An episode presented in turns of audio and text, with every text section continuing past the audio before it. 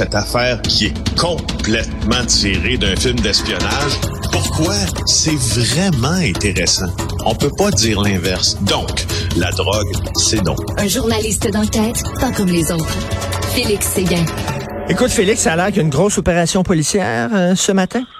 Oh, oui, c'est assez gros. Euh, au fond, euh, Richard, là, c'est dans, dans, plusieurs coins du Québec. Là, on est en train de en matière de stupéfiants, la Sûreté du Québec, mais aussi des corps police, de police plutôt municipaux qui sont euh, requis pour effectuer, notamment dans le coin de Sainte-Sophie, des perquisitions qui permettent notamment de saisir des équipements servant à les fameuses presses hein, pour faire des drops, pour faire des pilules presser des pilules.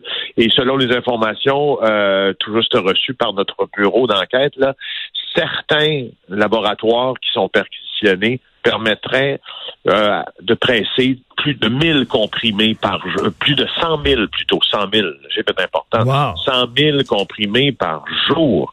Alors, c'est énorme.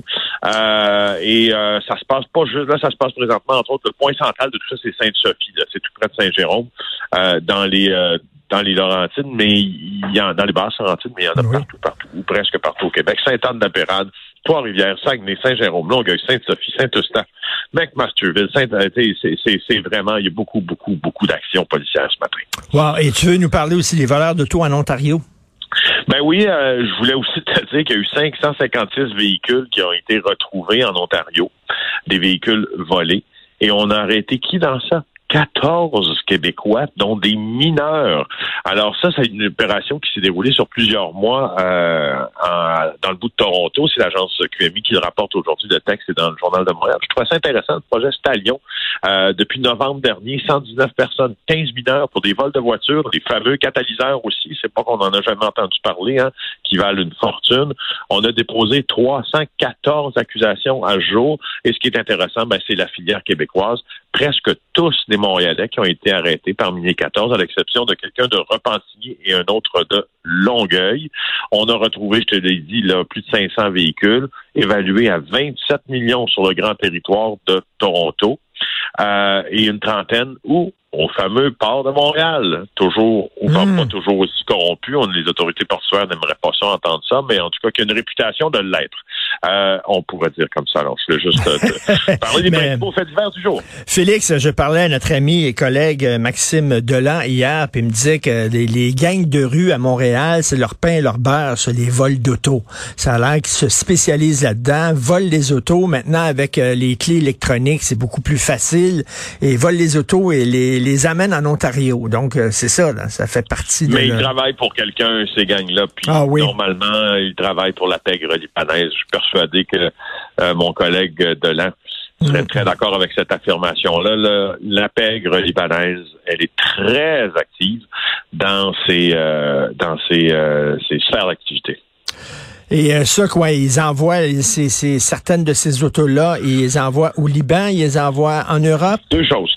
Deux choses. Alors, la pègre euh, libanaise à Montréal, qui a été représentée euh, pendant des années par des individus comme Joseph Chamaille, euh, avec les, la famille, une partie de la famille Coury aussi, a été longtemps le lien, et il l'est toujours d'ailleurs, avec le crime organisé traditionnel italien, plus précisément le clan sicilien.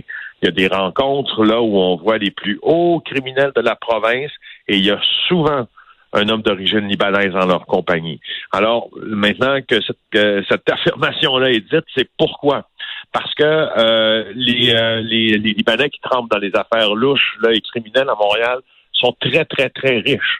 Et ils se sont, entre autres, enrichis avec le vol de voitures, mais surtout le trafic d'armes. Je t'explique. Le, les vols de voitures, pour certaines factions de la pègre libanaise, ont servi dans le passé à financer Hezbollah.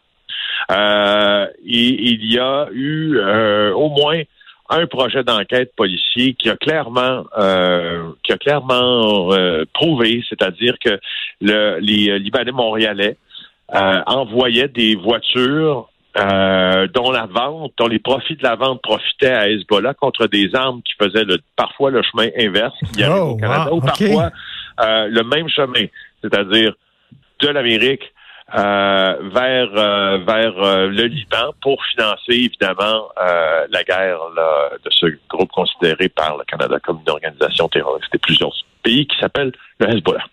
Et tu parlais du port de Montréal. C'est comme ça un peu partout. Là, hein. le crime organisé veut mettre la main sur le port, euh, sur le port de leur ville parce que ça te permet justement de faire de l'import-export de drogue, euh, de véhicules volés, etc. Donc, euh, ça arrive souvent. Il y a eu de la corruption dans le port de New York. J'imagine qu'il y en a aussi dans le port de Montréal. Oui, mais il faut pas oublier une chose, c'est que le port de Montréal a, un, historique là bien à lui.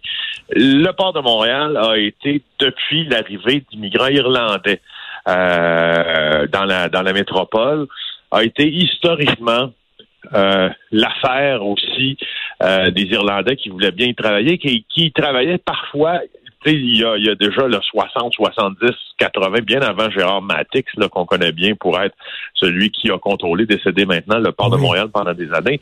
Mais c'est-à-dire que euh, je me rappelle d'une conversation avec le journaliste judiciaire, très bon journaliste d'ailleurs, Paul Cherry à la Gazette, euh, qui est irlandais lui-même, puis qui m'explique un peu comment ça se passe au port de Montréal et ça s'est passé, tu sais, dans plusieurs cas d'immigration euh, dans des dans, dans, certains pays d'Amérique. Donc New York t'en a parlé, le Canada aussi n'y fait pas exception. les Irlandais qui habitaient souvent à la Pointe Saint-Charles, l'ouest de l'île, sont fait, euh, sont fait demander d'aller travailler au port de Montréal. Et qui contrôlait le port de Montréal? Des pégreux irlandais qui, hmm. historiquement, surveillaient les cargaisons. Et des fois, ils avaient juste à bouger un doigt pour qu'un conteneur soit envoyé soit dans la ligne A de fouille ou dans la ligne B où il n'y en avait pas. Alors, ah, c'est vraiment une longue histoire de corruption, l'affaire du port de Montréal. Ben oui, c'est comme ça un peu partout. écoute, euh, tu as une minute pour nous parler de Ricardo. Oui, ben, c'est Ricardo Larrivé. Euh, écoute, je, en fait, je voulais t'en parler pour me plaindre de ma propre situation. Ricardo Larrivé euh, a fait s'est emporté là contre les repas euh, dans les écoles et s'apprécie. Il veut les améliorer. Je lui donne ça, Ricardo. Il fait bien parce que moi, quand je ben regarde ce que mon enfant mange au traiteur de l'école, comparativement à ce que les jeunes Français mangent, je me dis, on est pas bien parti pour leur faire connaître les bonnes affaires et la gastronomie. Mais hein, moi aussi, c'est la même chose. Quand mon fils me dit ce qu'il a mangé à l'école, je dis, voyons donc, ça n'a pas de sens. Puis en plus, euh, il faut payer pour ça. Là. Puis euh, effectivement, il faut payer pour ça. Puis écoute, tu sais, quand tu vas dans, les restaurants, puis les menus pour enfants, c'est tout le temps de la chenoute, de la pizza et des hamburgers. Comme si les enfants ils mangeraient que ça, de la pizza et des hamburgers. Merci beaucoup, Félix Séguin. On se reparle demain, Félix Séguin du bureau d'enquête des Québécois.